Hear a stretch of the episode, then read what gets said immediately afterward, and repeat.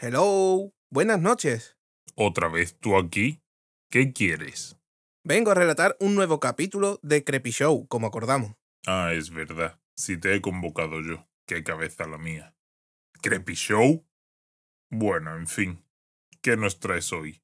Pues traigo tres relatos cortos. El primero se titula Apariciones. Bien, pues vamos con el relato. Hace varios días que algo extraño viene ocurriendo en casa. Tenemos esa sensación de que siempre nos observan. Un gran peso se posa sobre nuestros hombros. Cuando nos giramos, a veces se puede ver como si una persona saliera corriendo. Mis hijos dicen que ven pálidos niños asomándose por la ventana. Yo no he querido decir lo que me sucedió, pues se pueden asustar más, pero en una ocasión me despertó una luz que entraba por la ventana. Llegaba directa a mis ojos, así que fue a correr la cortina. Cuando me acerqué, me encontré con una terrible cara arrugada y reseca, cuyos ojos, color rojo vidrioso, se movían de un lado a otro, mirando con total delirio. Tuve que observar ese perturbado rostro por largo tiempo, porque mis extremidades se negaban a responder. Parecía una estaca bien clavada al suelo. Mis manos pesaban toneladas. No pude ni siquiera mover un solo dedo para correr la cortina ni dar un paso atrás. Solo estaba ahí parado, viendo cómo él me miraba. Tenía su demente mirada clavada en mis ojos.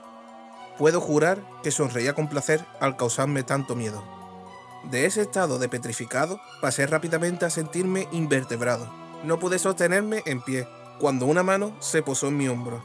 Si no hubiera escuchado a continuación la voz de mi esposa y entendido que ella me tocó, puedo asegurar que ahí terminaba mi existencia. Los días siguientes me negué a tener la luz apagada.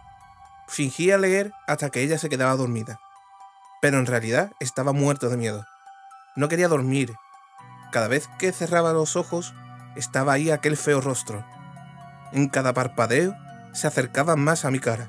Podía sentir sus manos sobre mí. Por las mañanas se percibía en la habitación un fétido olor. Rastros de polvo ensuciaban la sábana y mis muñecas tenían raspaduras. Hasta hoy, esto solo me ha pasado a mí. O tal vez los demás también lo estén ocultando, para no empeorar las cosas. Tengo que sacar a mi familia de aquí. Espero que no sea tarde para librarnos de este mal y dejar atrás tan horribles apariciones.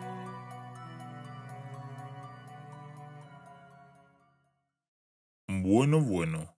Una casa encantada repleta de fantasmas. Me gusta la idea. Si es que tenéis que tener cuidado con los sitios donde decidís quedaros a vivir, o pueden pasar este tipo de cosas.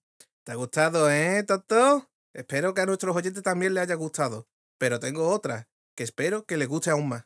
Sí, dime, ¿cómo se titula? Este se titula ¿Quién toca la puerta? Bien, pues vamos con el relato.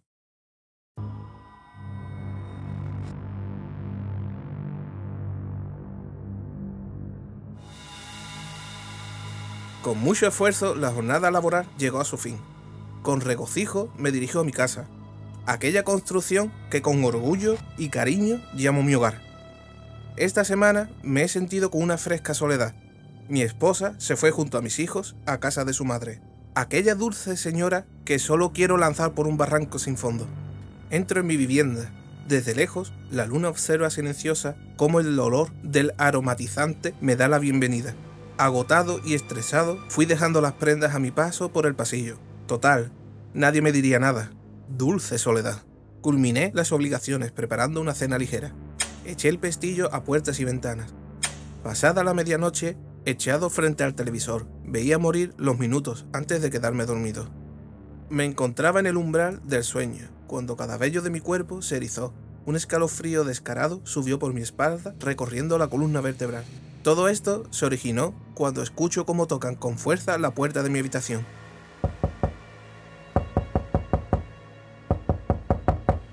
Tres violentos golpes me sacan del somnoliento trance. Aquí estoy, detrás de la puerta, aterrado, imaginando quién estará detrás de la puerta, llamando con tanta insistencia.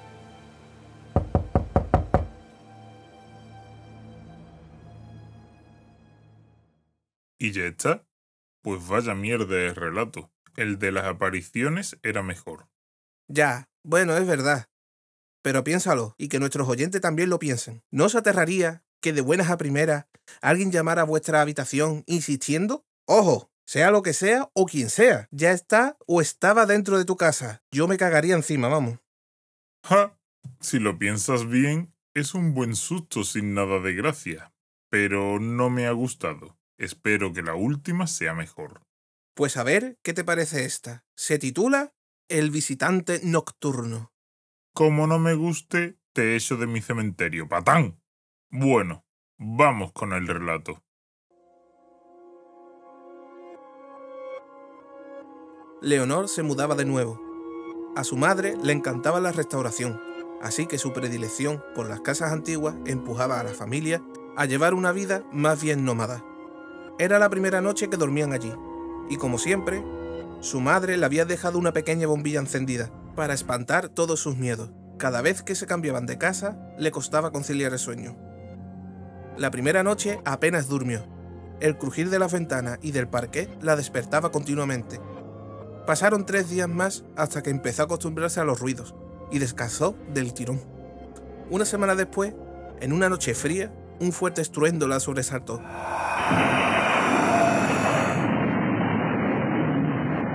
Había tormenta y la ventana se había abierto de par en par. Presionó el interruptor de la luz, pero no se encendió. El ruido volvió a sonar, esta vez desde el otro extremo de la habitación. Se levantó corriendo y con la palma de la mano extendida sobre la pared, empezó a caminar en busca de su madre. Estaba completamente oscura. A los dos pasos, su mano chocó contra algo. Lo palpó y se estremeció al momento. Era un mechón de pelo. Un relámpago iluminó la estancia y vio a un niño de su misma estatura frente a ella. Arrancó a correr por el pasillo, gritando, hasta que se topó con su madre. ¿Tú también lo has visto? Sin ni siquiera preparar el equipaje, salieron pitando de la casa. Volvieron al amanecer, tiritando y con las ropas mojadas. Se encontraron todo tal y como lo habían dejado, menos el espejo de la habitación de la niña. Un mechón de pelo colgaba de una de las esquinas y la palabra fuera estaba grabada en el vidrio.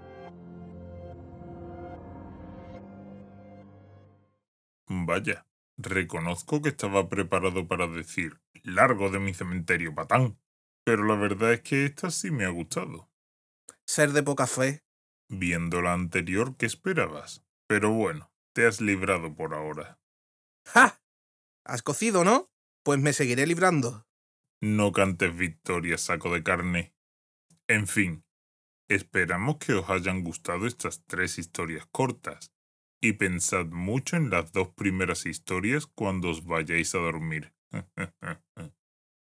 que tengáis dulces pesadillas.